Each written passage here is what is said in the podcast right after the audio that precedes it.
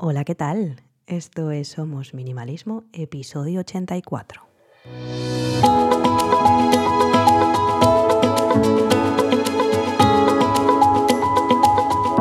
Bienvenidas una semana más. Yo soy Sarai, quien está detrás de este podcast en el que hablamos de minimalismo y todos los cambios que puede traer a nuestro día a día para tener una vida con sentido, con propósito y centrándonos en lo verdaderamente importante.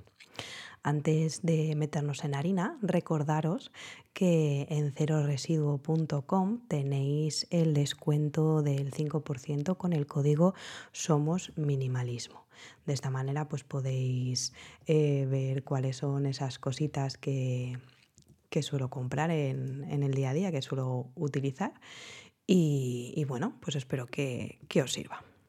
Y ya con el tema de esta semana, pues vengo a hacer una pequeña, un pequeño resumen de lo que es el minimalismo. ¿no? Eh, como filosofía de vida, no como tema de arquitectura y diseño, sino más como, como estilo de vida.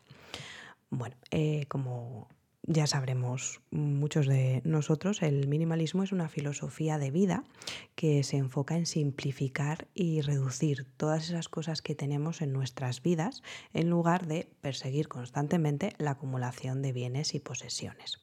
Básicamente se trata de vivir con menos, de una manera pues un poquito más consciente y deliberada, centrándonos en esas cosas que nos importan de verdad, nos, nos importan realmente es enfocándonos en lo que para nosotros, dependiendo del punto vital en el que estemos, es, es lo esencial. Esta filosofía se basa en la idea de que menos es más y de que tener menos cosas nos puede llevar a una vida más simplificada, libre de estrés y con más tiempo y energía para esas cosas, como digo, que son importantes para cada uno de nosotros. Eh, la filosofía del minimalismo la podemos aplicar en muchas áreas de nuestra vida, incluyendo lo que tratamos aquí, que es el estilo de vida al trabajo, a las relaciones interpersonales y a la manera que también nos relacionamos con nosotros, porque tenemos mucho ruido mental que necesitamos eh, minimizar. Podemos distinguir algunos de los principios claves del, del minimalismo como eh, simplificar. El minimalismo al final es, simplificar eh, la vida y deshacernos de esas cosas que no necesitamos, tanto física como emocionalmente, que la parte emocional es como una parte que dejamos siempre más de lado cuando pensamos en minimalismo, sobre todo cuando estamos empezando, eh, creemos que el minimalismo es solamente quitar las cosas físicas y no, la parte más importante, al menos para mí, es la parte emocional, la parte interna. Otro punto importante, otro principio clave sería el vivir con menos.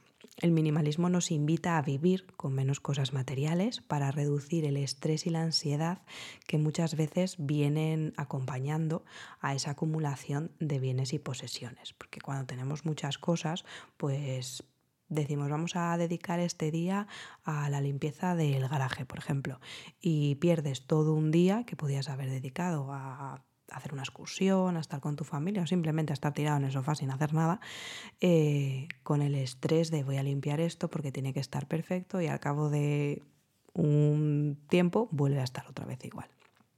Otro punto importante, y aquí redundo un poco porque es centrarse en las cosas importantes. El minimalismo nos anima a centrarnos en las cosas que realmente importan, como son nuestras relaciones, nuestra salud, nuestras pasiones y nuestros valores. También es súper importante o es un punto clave tomar decisiones de una manera consciente. Este estilo de vida nos invita a tomar decisiones de una forma más intencional y reflexiva, tanto en nuestras compras como en las relaciones y en nuestra vida en general. Es verdad que es un proceso que hay que implementar eh, progresivamente, pero eh, nos ayuda a eso, a tomar esas decisiones de una manera más consciente. Y creo que el último punto así clave sería valorar la experiencia sobre las cosas. El minimalismo lo que hace es invitarnos a valorar la experiencia y los recuerdos en sí sobre la acumulación de cosas materiales. Nos centramos más en lo intangible que en las cosas que son tangibles. tangibles. También es verdad que el minimalismo nos puede ayudar a reducir la ansiedad y el estrés relacionados con la carga o sobrecarga más bien de información y la necesidad, necesidad perdón, constante de tener más cosas. Al simplificar la vida se puede vivir de una manera más consciente y reflexiva, apreciando lo que tenemos y disfrutando de la belleza de las cosas simples que al final hacen mm, que, nuestros día, que nuestro día a día sea magnífico y estupendo.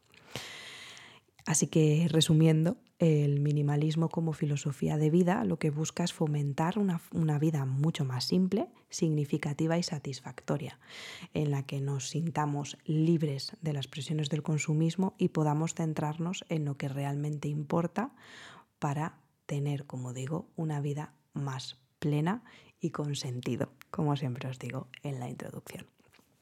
Y aquí terminamos el episodio de hoy en el que he hecho un pequeño resumen de lo que es este estilo de vida minimalista. Gracias por quedaros hasta el final. Me ayuda mucho si compartís en redes sociales y dejáis vuestra reseña de 5 estrellas. Así llegaremos a más gente y seguiremos creciendo en esta bonita comunidad. Me podéis encontrar en Instagram como somos.minimalismo o en la página web donde podéis apuntaros a la newsletter en somosminimalismo.com. Nos escuchamos en el próximo. Hasta luego.